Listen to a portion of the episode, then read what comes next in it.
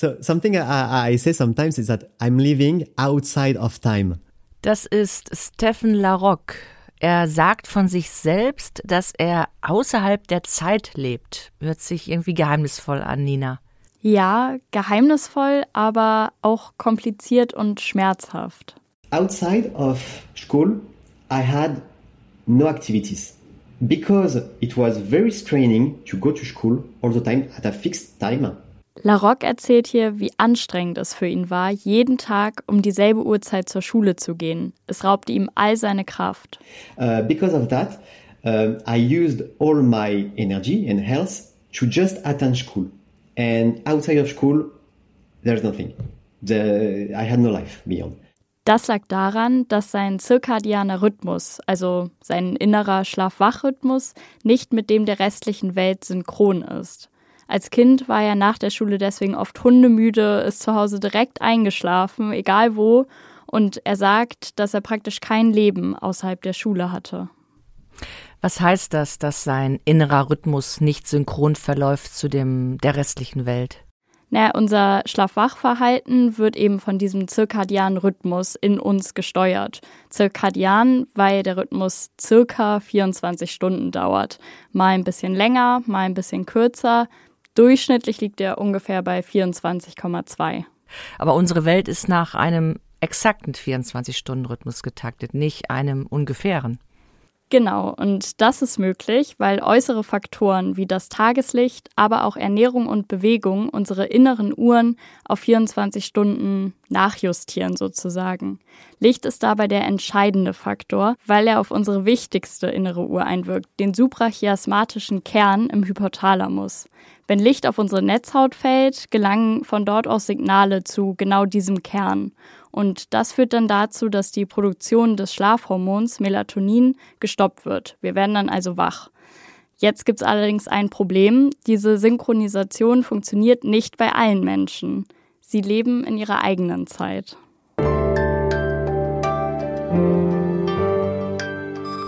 Guten Morgen oder guten Abend, je nachdem, wo der Zeiger Ihrer inneren Uhr gerade steht oder wo auf der Welt Sie sich gerade befinden. Mein Name ist Hella Kemper und ich begleite Sie durch die heutige Folge des Zeitwissen Podcasts. Wir wollen versuchen, den Schlaf besser zu verstehen. Wir treffen Menschen, deren innere Uhr anders tickt.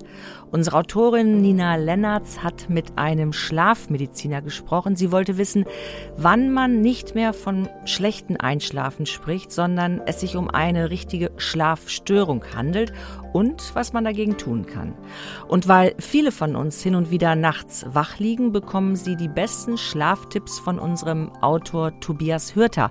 Er ist Philosoph und durchwachte Nächte sind ihm da, glaube ich, nicht ganz fremd. Und Christoph Drösser fragt in seiner unmöglichen Kolumne, warum manche von uns schlafwandeln.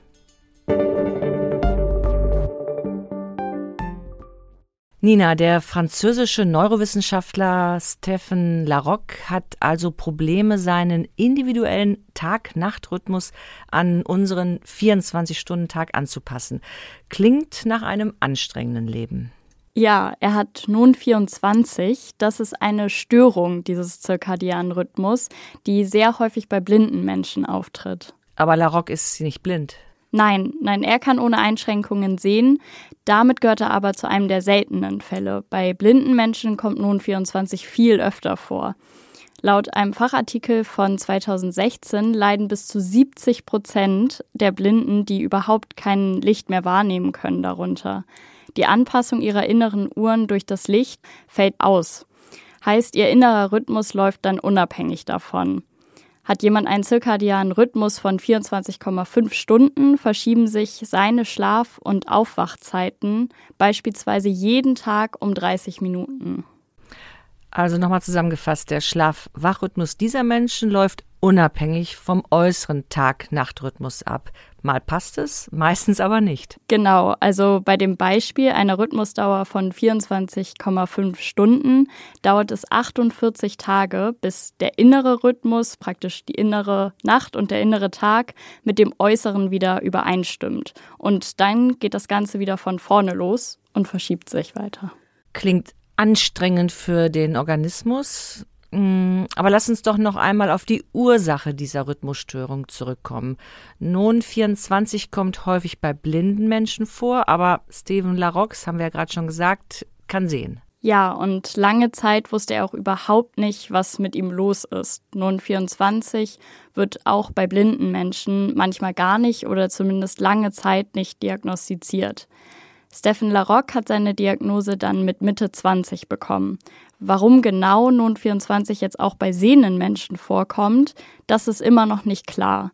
Larocque selbst geht davon aus, dass es bei ihm genetisch bedingt ist. Sein Vater und seine Großmutter sollen nämlich ein ganz ähnliches Schlafwachverhalten gehabt haben wie er. The close friends, you know, who came at home, uh, they used to to joke that my father was a, was a vampire, because because like you could come at any time of the day and often the blinds they were totally shut.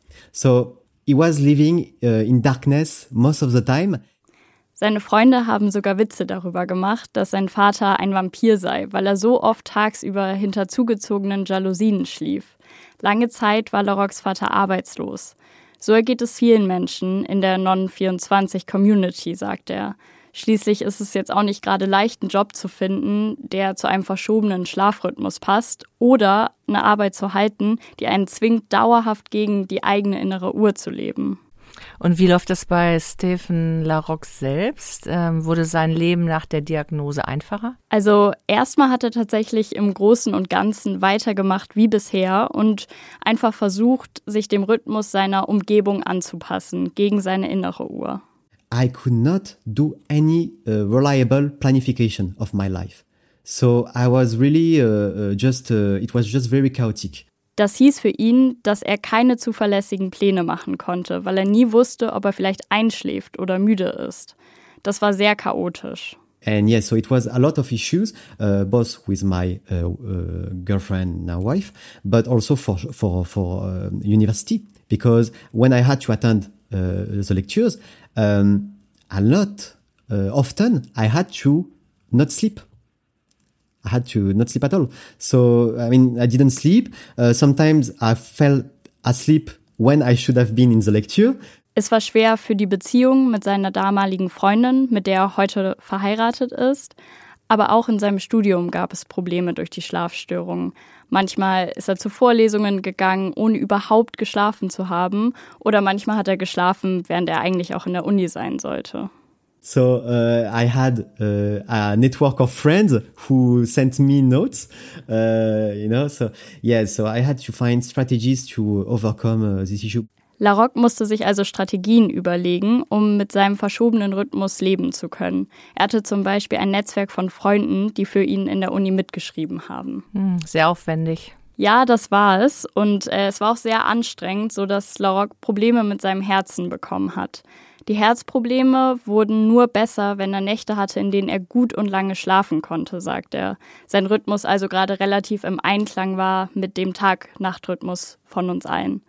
Da hat Lorok dann angefangen zu versuchen, seine Einschlaf- und Aufwachzeiten besser zu kontrollieren und eben unserem, in Anführungsstrichen, normalen 24-Stunden-Rhythmus anzupassen. Aber wie kann man das schaffen, seinen biologischen Rhythmus anzupassen? Also für völlig erblindete Menschen, die nun 24 haben, gibt es ein Schlafmittel, das wirksam gegen die Störung ist. Es heißt Tasimelton und ist aber nicht für Menschen zugelassen, die Licht noch wahrnehmen können, kommt also auch für Stephen Larocque nicht in Frage.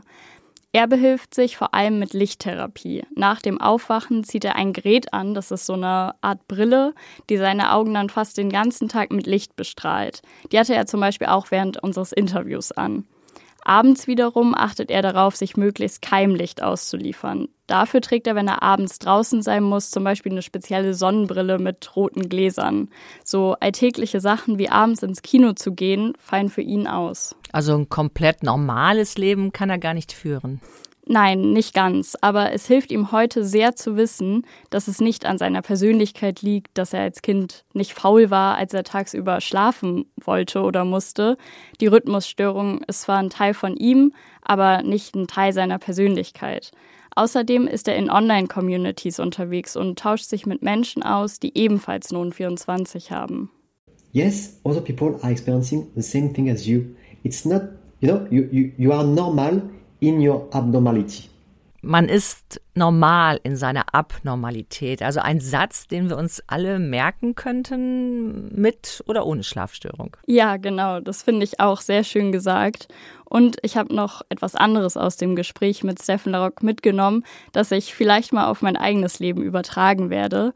Seine Frau und er haben eine Regel, die ich sehr charmant finde. Sie streiten nämlich nie am Abend. Wenn sich ein Konflikt irgendwie zusammenbraut, verschieben sie ihn immer auf den nächsten Tag. Am Morgen könne man Konflikte nämlich besser lösen, meint Larock, auch aufgrund unseres zirkadianen Rhythmus. Ja, finde ich auch eine gute Idee. Und einen zirkadianen Rhythmus haben wir ja schließlich alle. Und er bestimmt zum Beispiel auch darüber, ob wir Eulen oder Lerchen sind, also früh oder spät ins Bett gehen. Genau, der Rhythmus ist durch unsere Genetik bestimmt. Die Wissenschaft kann also mittels einer Haarprobe sogar feststellen, ob jemand Eule oder Lerche ist. Wir haben alle unterschiedliche bevorzugte Einschlafzeiten und alles in einem Zeitfenster von 21 bis höchstens 1 Uhr ist auch erstmal ganz normal, sagt Ingo Vize. Er leitet das Schlafmedizinische Zentrum an der Berliner Charité. Das ist in unseren Genen, das ist festgelegt, das ändert sich auch nicht wesentlich. Es gibt nur zwei Verschiebungen im Laufe des Lebensalters. Das eine ist als Jugendlicher sagen wir zwischen 13. und 19. Lebensjahr, werde ich automatisch eine Eule, gehe am liebsten zwischen 22 und 24 Uhr ins Bett. Und als älterer, sage ich Ü55, verschiebt sich dieser Rhythmus wieder etwas nach vorn. Ja, und was ist dann, wenn ich gern viel später ins Bett gehe, also nicht zwischen 21 und 1 Uhr? dann könnte es sein, dass eine Verschiebung nach vorne oder nach hinten von deinem zirkadianen Rhythmus vorliegt. Und dann spricht man von einer zirkadianen Schlafwach-Rhythmusstörung, wie auch nun 24 eine ist. Wenn junge Leute sagen, ich kann nur um zwei oder drei ins Bett, vorher geht das nicht, da kann ich gar nicht einschlafen, da gehen wir nicht mehr von einer Eule-Eich aus, sondern von einem verschobenen Schlafwachrhythmus. Es kann vorkommen, dass der innere Schlaf-Wach-Rhythmus genetisch so beschaffen ist, dass ihre biologische Nacht immer erst um drei Uhr beginnt. Bei Jugendlichen, die oft das Problem haben, dass sie erst sehr spät ins Bett gehen, kommt es laut Vize allerdings viel häufiger vor, dass sie ihre Phase sozusagen selber weiter nach hinten verschieben, indem sie immer bis vier Uhr nachts vorm Computer oder am Handy sitzen.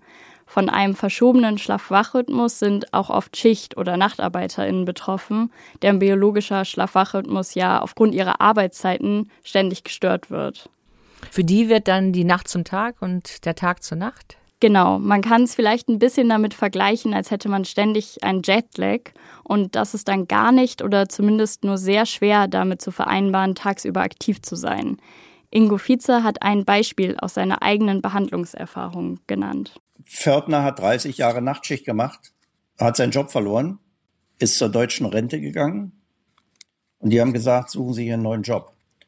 Er hat keinen gefunden. Und die Rente hat empfohlen, müssen Sie halt einen Tagesjob nehmen. Hat er auch probiert, hat er nicht toleriert und kam dann zu uns und hat gesagt, Doktor, was machen wir jetzt? Und dann habe ich ihm tatsächlich einen Attest geschrieben, dass er offensichtlich aus diesem, aus, aus diesem Nachtmenschen wird kein Tagmensch mehr, weil das hat er einfach 30 Jahre gemacht. Und wenn die deutsche kein, äh, Rente da oder die ähm, Arbeitsvermittlung keinen Job für ihn findet, dann möchte er berentet werden. Wenn der eigene Körper einem anzeigt, um 4 Uhr schlafen zu gehen, man aber gezwungen ist, um 8 Uhr bei der Arbeit zu erscheinen, bekommt man logischerweise zu wenig Schlaf ab und dann auch eine Schlafstörung. Das Problem in der heutigen Zeit ist ja, dass wir immer noch zu wenig flexible Arbeitszeiten haben ne, dass Jugendliche, die ein, eher eine spätere Bettzeit haben, immer noch früh um sieben oder acht in die Schule müssen. Aber nicht jede Schlafstörung ist dann gleich eine Störung des zirkadianen Rhythmus. Laut Ingo Vize kommen solche Störungen, dann spricht man von einer Insomnie, sogar häufiger vor. Betroffene können schlecht einschlafen oder wachen häufig in der Nacht auf. Gründe können dann zum Beispiel auch seelische Krankheiten oder Schicksalsschläge oder auch einfach eine schlechte Schlafhygiene sein. Äh, Schlafhygiene, also was wäre eine gute Schlafhygiene? Gut wäre zum Beispiel auf Ruhe zu achten während des Schlafs und auch regelmäßige Einschlafzeiten zu haben. Und ab wann merkt man denn, dass man eine Schlafstörung hat? Ich meine, hin und wieder schlecht einschlafen können, das, das kenne ich auch. Dafür hat Ingo Vize eine relativ einfache Regel. Wer nämlich mindestens dreimal die Woche Probleme beim Durchschlafen oder Einschlafen hat und bei dem sich das innerhalb von vier bis zwölf Monaten nicht ändert, obwohl man eben auf seine Schlafhygiene achtet, der sollte sich Hilfe suchen. Ab so einem langen Zeitraum mit Schlafproblemen spricht man nämlich dann schon von einer chronischen Schlafstörung. Damit das nicht passiert, spreche ich jetzt mit Tobias Hürter. Er ist Zeitwissenautor und hat das Buch geschrieben Du bist, was du schläfst. Er kennt einige wissenschaftlich fundierte Schlaftipps für alle ohne ausgewachsene Schlafstörung. Hallo Tobias. Hallo Hella. Tobias, wie hast du die letzte Nacht geschlafen? Ähm, in mancher Hinsicht gut. Also ich habe genug geschlafen, acht Stunden. Ich habe etwas leicht geschlafen, etwas wenig Tiefschlaf gehabt. Was meint das, wenn du sagst leicht geschlafen? Der Tiefschlaf ist meistens in der ersten, äh, ersten Hälfte des Schlafs. Und da, also die Schlafphasen wechseln sich ja immer ab in diesen Zyklen und äh, der Schwerpunkt in der ersten Hälfte des Schlafs liegt auf dem Tiefschlaf und der ist aus irgendeinem Grund, den ich nicht weiß, etwas zu kurz gekommen in der letzten Nacht, sagt mir die Aufzeichnung meiner Uhr. Worauf achtest du denn besonders, wenn du schlafen gehst? Auf die Regelmäßigkeit. Also ich versuche wirklich zur immer gleichen Zeit ins Bett zu gehen und äh, so langsam in diesen Schlafmodus hinein zu gleiten. Ähnliche Dinge zu tun zur ähnlichen Zeit. Und heißt es auch, zur selben Zeit immer aufzuwachen? Das ergibt sich dann da möglichst draus. Das ist natürlich, geht nicht immer, je nachdem wie der Tag so, was so ansteht, aber das gehört auch dazu, ja. Kann man eigentlich vorschlafen oder nachschlafen, also Schlaf aufholen? Leider nicht. Leider kann man nicht vorschlafen. Man kann nicht auf Vorrat schlafen, das fände ich ganz toll und praktisch, aber es geht leider nicht. Die, äh, die Regenerationsprozesse müssen nach dem kommen, was uns belastet hat. Deshalb kann man nicht vorschlafen. Leider, leider. Aber man kann nachschlafen. Man kann das wieder reinholen bis zum gewissen Grad, hat dann aber natürlich eine Zeit im Schlafdefizit verbracht, die äh, nicht so gesund ist. Aber klar, also wenn man ein Schlafdefizit hat, äh, kann man das dann aufholen, ja. Bei Paaren ist ja oft das Thema, äh, schlafen wir lieber getrennt, also jeder für sich oder zu zweit? Hast du da eine Meinung zu? Also Schlaf ist sehr individuell. Ich glaube, da habe ich, ich habe eine Meinung für mich dazu. Ich schlafe gerne zu zweit, äh, obwohl es auch Nachteile hat, aber manche Leute sind da empfindlicher und es kann, äh, kann auch sinnvoll sein, getrennt zu schlafen. Also wie, wie bei vielen Fragen um den Schlaf äh, ist die Antwort meistens individuell. Und äh, du hast auch Kinder. Ich weiß jetzt nicht, wie alt die sind. Wie ist das bei kleineren Kindern? Wie macht man das als Eltern richtig, dass die einen, einen gesunden und guten Schlaf lernen? Also unser jüngstes Kind ist zehn und dann auch schon schlafmäßig aus dem Gröbsten raus. Aber es ist äh, bekannt, äh, anekdotisch äh, weiß ich das und es ist auch durch Studien belegt, dass Eltern äh, junger Kinder typischerweise ein extremes Schlafdefizit haben. Das ist, äh, das ist leider so. Also das kann, äh, also es gibt eine neue Studie, die sagt, dass das, also, dass das also sechs Jahre lang dauern kann, bis Eltern wieder in ihren gesunden Schlafrhythmus zurückfinden. Äh, also das erstmal ist das normal und äh, wichtig ist, äh, bei alledem gelassen zu bleiben, weil wenn man sich da noch zusätzlich stresst, das überträgt sich leicht aufs Kind weil du sagst Paare, ist es wirklich wichtig, sich abzuwechseln. Das äh, nimmt unheimlich viel Druck raus. Es ist nämlich auch bekannt, dass immer noch ja, äh, die Mütter äh, äh deutlich weniger schlafen als die Väter. Ja. Das kann und, ich bestätigen. ja, äh, und es ist echt äh, eine Riesenentlastung, wenn man sich da abwechselt. Äh, meine Frage eben zielte aber auch noch mehr auf die Kinder ab. Also wie bringt man Kindern bei, dass sie gut einschlafen können, dass sie möglichst bald durchschlafen können? Ich habe meinem Kind immer gern abends vom Schlafengehen vorgelesen. Ich glaube, das ist anerkannt, dass das gut ist, oder? Ja, genau. Rituale. Rituale sind super. Also Re Schlaf hat ganz viel mit Regelmäßigkeit zu tun. Also wir, wir können leider nicht auf Kommando einschlafen also so wie wir auf Kommando essen können oder, oder, oder unsere Muskeln anspannen können. Aber wir können unser Gewohnheitsprogramm im Gehirn nutzen, ja, um, in, um in den Schlaf zu finden. Hm. Kennst du aus deinem eigenen Leben Phasen, in denen plötzlich bei dir das Einschlafen oder auch das Durchschlafen wieder schwieriger geworden ist? Ja, ja, ja, ja, ja. Also in, wenn man innerlich aufgewühlt ist, wenn man wenn einen irgendwas beschäftigt, das ist, äh, das ist oft auch so ein erster Hinweis, dass da irgendwas irgendwas im, im Argen ist, dass man, das merke ich am, am ehesten an meinem Schlaf. Und was machst du dann? Naja, ich überlege erstmal, woran könnte das liegen? Was, was treibt mich denn eigentlich um? Ja. Mhm.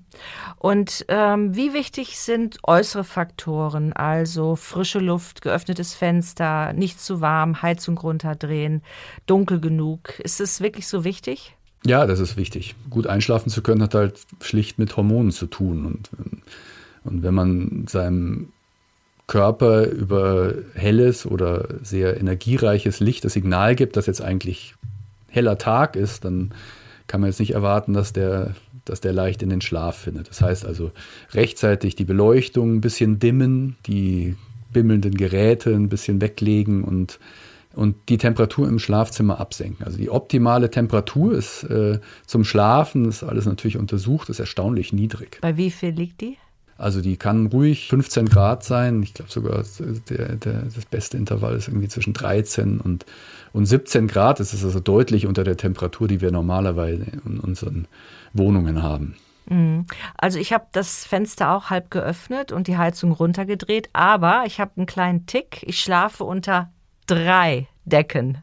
Ist das schlecht? Nee, es ist auch bekannt, dass eine dicke Decke, die also sozusagen so ein bisschen Druck ausübt, so ein Geborgenheitsgefühl erzeugt, das dem Schlafen hilft. Das ist auch untersucht. Tobias, du bist ja auch ein großer Läufer und äh, ich glaube auch Bergsteiger. Und äh, verbringst du eigentlich auch Nächte draußen im Zelt oder sogar unter direkt unter freiem Himmel? Unter freiem Himmel schon länger nicht, aber ich verbringe gerne Nächte draußen, ja, mache ich. Was ist da besonders schön? Man schläft nicht unbedingt immer am besten. Aber es ist einfach wunderbar, vom, von der Sonne, vom, von dem Sonnenaufgang geweckt zu werden oder von den Vögeln. Und äh, es ist irgendwie, es ist herrlich. Ja, also ich schlafe gerne in den Bergen. Tobias, vielen Dank für deine Tipps. Die sieben besten Einschlafhilfen, die beschreibst du in der aktuellen Ausgabe von Zeitwissen. In der startet auch unsere neue Serie über die Nacht. Wir erklären darin, warum der Mensch nachts anders denkt, anders fühlt und anders funktioniert.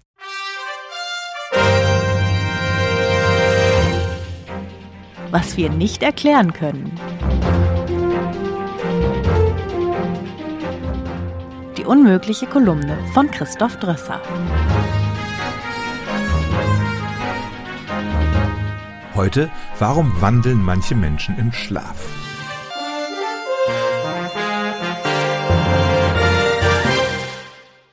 Der Schlafwandler, der mit ausgestreckten Armen und geschlossenen Augen durch die Wohnung läuft, ist ein beliebtes Klischee im Comic. In der Realität verhalten sich Schlafwandler fast normal, allenfalls ihr Blick ist ein bisschen starr und ihre Bewegungen sind unsicher. Und wenn sie aufwachen, erinnern sie sich an nichts. Das Problem.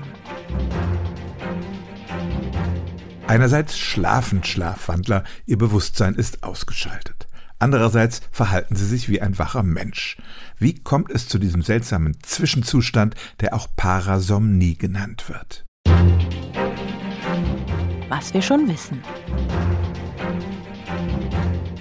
Man kann das Schlafwandel nicht gezielt hervorrufen, da ähnelt es körperlichen Phänomenen wie dem Schluck auf. Man kann es also zum Beispiel kaum im Schlaflabor untersuchen. Und weil sich die Schlafwandler später nicht an ihre nächtlichen Episoden erinnern, gibt es keine exakten Zahlen. Eine Überblicksstudie schätzt, dass 5% aller Kinder und 1,5% aller Erwachsenen in den letzten zwölf Monaten eine Schlafwandel-Episode erlebt haben. Das Schlafwandeln tritt in der Tiefschlafphase auf, nicht im REM-Schlaf, in dem wir träumen. Die Episoden können bis zu einer halben Stunde andauern, die Betroffenen können teilweise komplexe Tätigkeiten ausführen. Viele machen sich etwas zu essen. Und ein amerikanischer Schlafwandler ist 23 Kilometer mit dem Auto gefahren zu seiner Schwiegermutter, die er dann umgebracht hat. Aber die meisten Schlafwandler stellen kein Risiko für Außenstehende dar. Und mit dem Vollmond hat das Schlafwandeln überhaupt nichts zu tun. was wir nicht erklären können. Es gibt einige Faktoren, die das Schlafwandeln begünstigen. Dass Kinder häufiger schlafwandeln als Erwachsene, kann damit zu tun haben, dass ihr Gehirn noch nicht vollständig entwickelt ist. Es gibt einen eindeutigen genetischen Faktor. Kinder mit zwei schlafwandelnden Eltern sind dreimal so häufig betroffen wie andere. Psychische Krankheiten begünstigen das Schlafwandeln und bei Migränekranken und vom Tourette-Syndrom Betroffenen tritt es vier bis sechsmal so häufig auf wie in der Gesamtbevölkerung. Schlafmangel und chronische Übermüdung scheinen das Phänomen zu begünstigen. Besonders Kinder schlafwandeln häufig dann, wenn sie Fieber haben. Und bei Frauen schwankt die Häufigkeit mit dem Menstruationszyklus. Das alles sind aber statistische Aussagen.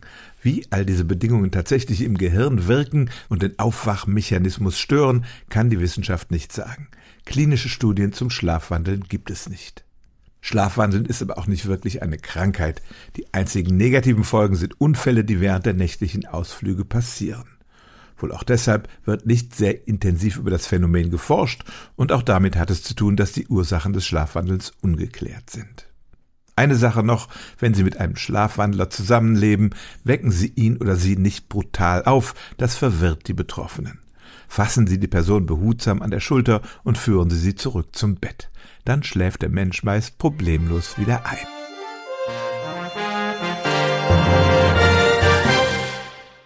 In der aktuellen Zeitwissenausgabe möchte ich Ihnen gern noch zwei weitere Stücke zur Nacht empfehlen. Nils Böing berichtet von seiner Expedition durch Europa in drei Nachtzügen. Und was mit Sicherheit bei schlechtem Einschlafen hilft, ist Winterbaden. Wer in zwei Grad kaltes Wasser taucht, ist abends garantiert müde.